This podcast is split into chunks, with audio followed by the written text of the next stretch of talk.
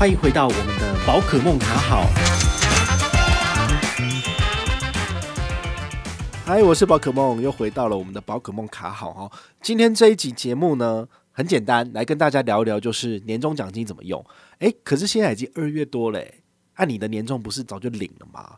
那你是不是已经用完了？好啦，就算你用完了也没有关系，就是你身上如果有一笔意外之财，比如说你每一季都有自己所谓的业务奖金进来，然后有时候有五万、十万进来，好了，你应该要怎么做比较好？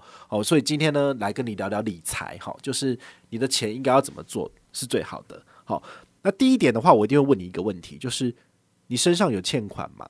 你身上有欠银行的钱吗？应该没有地下钱庄的吧？好，那有地下钱庄一定要先还，因为那是高利贷。好，但银行如果你有欠他，比如说信贷，好，或者是车贷，或者是房贷的部分，房贷可能还好，因为房贷现在利率非常的低。好那你现在如果拿去投资，也许你可以拿到更高的回馈。但是如果你有欠信用卡债的朋友，也请你一定要先还钱哦，因为这个是最重要的。比如说你有五万块，我建议你先拿个一半，两万五先去还钱。那这样子你以后要还的利息的确会省不少。好，那你剩下的两万五再做一些额外的投资什么的，我觉得还可以。好，所以身上有意外之财，或者是你买乐透，你中奖了，你中了一千万，拜托你欠五百万先还好吗？好，来第二个就是。如果你身上剩下的钱，我刚刚讲了，比如说五万块，你剩下两万五，你要来投资，请你先等等，好不好？好，因为呢，我知道大家都急着想赚钱，但是在你还不了解整个市场的情况，或者是你不了解有什么投资商品可以使用的情况之下，贸然进场是一件非常危险的一件事情。好，所以我就不会建议你马上急着要进去。你不进去，那你钱要放哪？好，当然就是放一些数位账户啊，好。因为我说真的，很多时候我没有办法很直觉的跟你讲说，这是一个好的进场时机点，好，因为我们不知道未来的趋势是怎么样。但是也许你可以先用小额小额的方式进场试水温。那你大部分的钱当然不就不能够进去市场嘛？那当然就是一定要找一个地方来放钱。所以我就会建议你考虑放一些这个高利活储的系统。好，那这些数位账户的系统其实呃可以让你。的钱无后顾之忧，它也不会跑掉。那你又可以就是安心下来，好，每个月至少基本的利息一点一趴、一点二趴都有，好，甚至两趴、二点六趴都有。除此之外呢，你就可以慢慢的去研究。了解市场，等到你的信心建立起来了，你也找到你自己的投资哲学跟策略之后，再来慢慢的分批投入市场，这是比较好的。好，那讲投资之前，还有一件事情很重要，就是我们去年的这个 Light Day 的节目里了，才知道五个主持人嘛，很多主持人都在一开始的节目都有跟大家聊到所谓的紧急预备金的概念。紧急预备金还是很重要，如果你还没有建立起自己的紧急预备金，也请你一定要先把这个钱存好了。再来把剩下的闲钱放到股市里面去。好，我这边举两个极端的例子给你分享哦。第一个是我的堂弟，我的堂弟呢，他在那个资讯公司工作，那好像是一个就是要帮忙处理这种网路线的这种呃到处跑的业务员。那他的薪水两万多，他住台北，好，他住他爸爸妈妈的家里面，就我叔叔。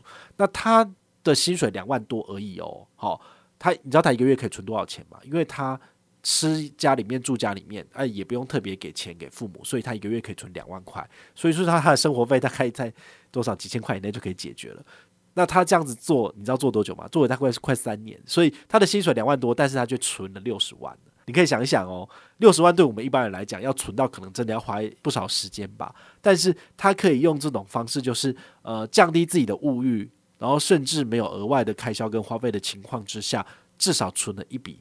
半桶金，好，那对比于我我家里面的弟弟，好，他的薪水大概是三点多，快四万，好，那他是基层作业员，好，在那个彰化的老家，那他一个月花多少？他赚多少花多少，所以他没有存钱。他小我三岁，所以他现在三十二、三十三了。但是你想看，三十二、三十岁的男人，可是身上没有一点存款，那这样子，女生。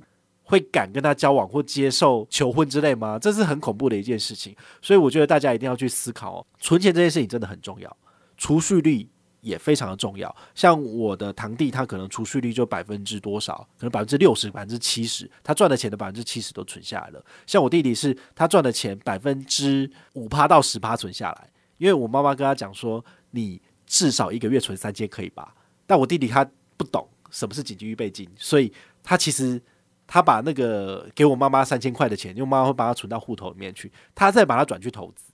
他使用的是那个国泰证券的那个线上的投资系统，反正那也是二点八折，然后零股只要一块钱，也都很便宜，都很好用。所以也不是说宝可梦推荐的东西，我家人就一定会用。反正大家就是选自己觉得好用跟喜欢的就好了，这没有差，反正够便宜就好。所以我弟弟。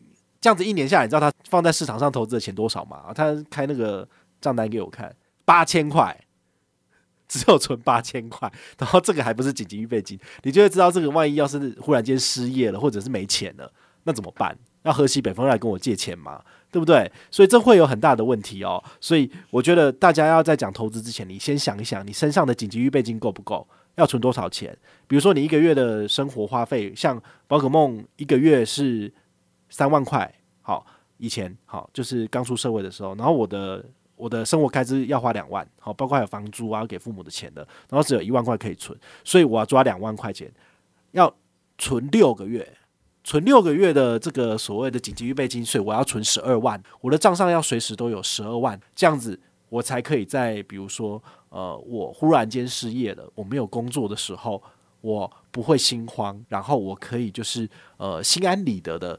慢慢的去找，我有六个月的时间可以去找到一个更适合我的工作。不然的话，如果你没有紧急预备金，你会有一个情况是什么？糟糕了，我下个月水电费、我的电话费都要缴了，我还有欠银行的分期付款我要缴，诶，怎么办？那我要赶快屈就，要去找一个可能薪水比较低，但是呢可以马上上工、可以赚钱的工作。这样子你就失去了对你自己人生的掌控跟自由。好，所以金钱可以买到什么？金钱不可以买到什么？其实你在这个例子你就知道了，就是呃，当我的堂弟他如果忽然间失业，好，虽然他说他的薪水工作不高，但是如果他现在忽然间失业的话，他可以在家里面慢条斯理的待一段时间，去找到更好的工作，也许他的薪水就往上提升了。但是如果我弟弟失业的话呢，因为他身上没有存什么钱，所以他必须要赶快去找下一份工作。那下一份工作有没有可能薪水变低？有可能。好，所以存钱真的很重要。好，这存钱这个。真的是我讲了千百遍，讲到嘴巴要烂掉，你们还是要听哦。好，所以想投资的话，我请你先不要，请你先想想你的紧急预备金存好了没？存好的话呢，再来往下走。那你有没有哪些数位账户是可以选择的？第一推的就是永丰大户，五十万以内都有一点一趴。那可能第二推的是，比如说 Richard 他的 APP 做得很好，这个三十万以内一趴，哦，或者是像上海银行的 Cloud Bank。它在最高五十万，好，符合几个条件之后，最高五十万以内都可以一点二趴，都是一些不错的选择。好，所以你身上如果有那种蓝山的小钱，三五万的，那你也许可以使用 Banky，好，就是二点六趴。可以存半年，好，存五万块钱。但是如果超过半年之后，你的五万块钱要怎么办？就只剩下零点六了，好，除非你要再揪人。好，这个之前的单元也跟大家聊过，就是说 Banky 这个产品到底对一般人来讲是好用还是不好用，好，都有分析过了。如果你从来都没有办过这个数位账户的话，那你的确是新户，那你首次开户，你的确是可以拿到二点六趴。好，所以有非常多的产品可以让你选择，你都可以先把钱放在这些银行的账户，不会吃亏，然后。当你有时间，你的心情也稳定了，你再来决定你到底要怎么投资。你可以看看宝可梦，你可以看看网络上很多的人，他们都分享他们的投资心法，他怎么选股，他怎么去挑选出适合自己的投资产品。你都完全的做完比较之后，你再来进场都还不迟。好，那我们自己的宝可梦卡号，其实我们做了七十几的吧，好，六十几集了，中间有一些节目。的内容其实已经开始在讲一些就是投资型的产品，哦，包括讲过 ETF，也讲过这个证券的部分，你都可以再回去听，然后你去思考一下，宝可梦介绍这个东西适合你吗？好，这是很不错的。好，那再来的话呢，就是当你都已经做好心理准备，你也有钱了，那你要进场了，你可以用什么工具？好，其实刚刚讲过很多嘛，之前有介绍过台北富邦银行的闷袋米投，然后永丰金证券的大户投，丰存股，好，台股、美股。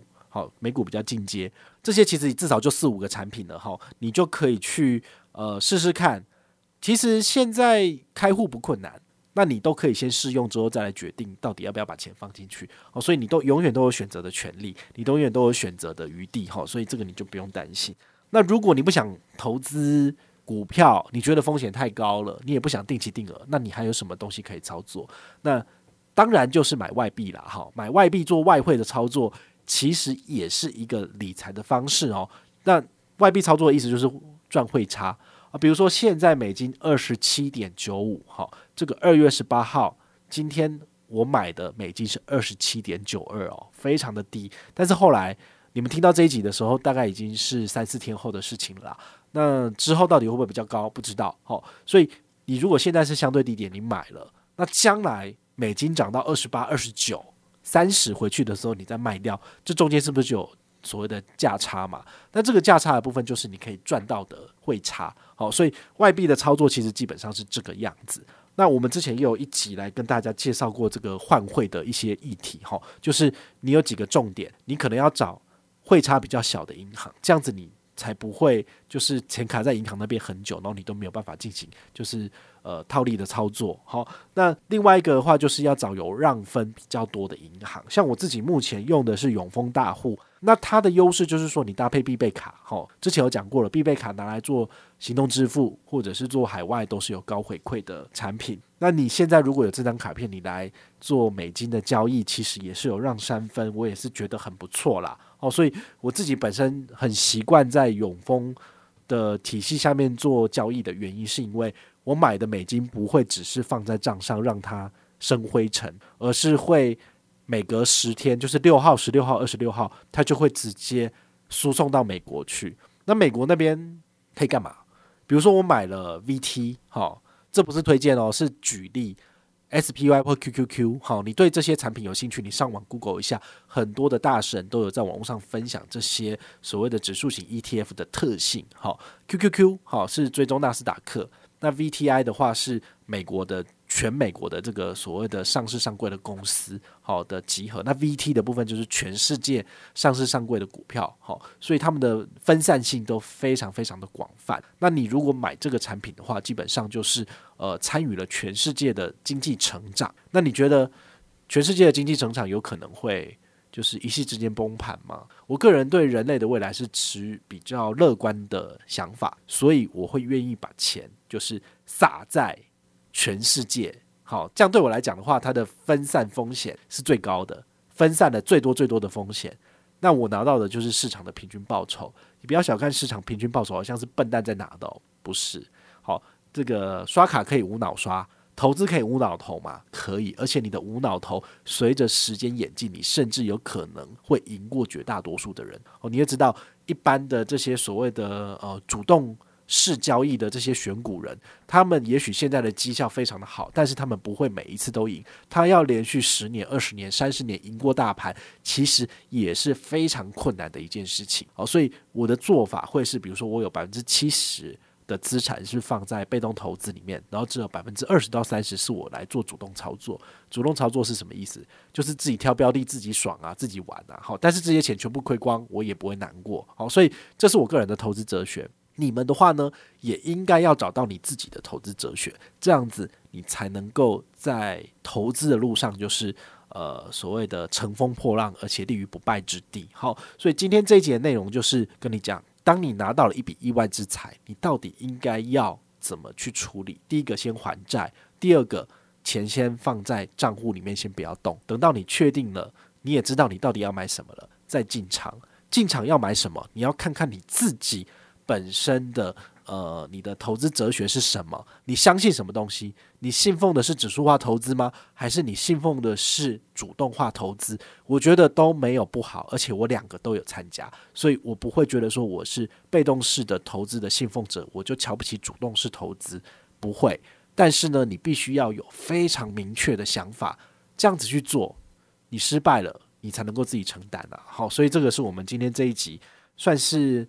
最近这些节目以来的集大成了，因为讲了很多很多的概念。好，那如果你有什么中间的讲到的专有名词、产品不懂的，回去听我们的内容，通通都有。好，希望这一集呢对你有所帮助。如果真的有帮助，赶快五星评价，然后呢，赶快给我一个爱心嘛。啊，这边没办法给个爱心，那算了，就留个言嘛，说宝可梦好棒哦，这样可以吗？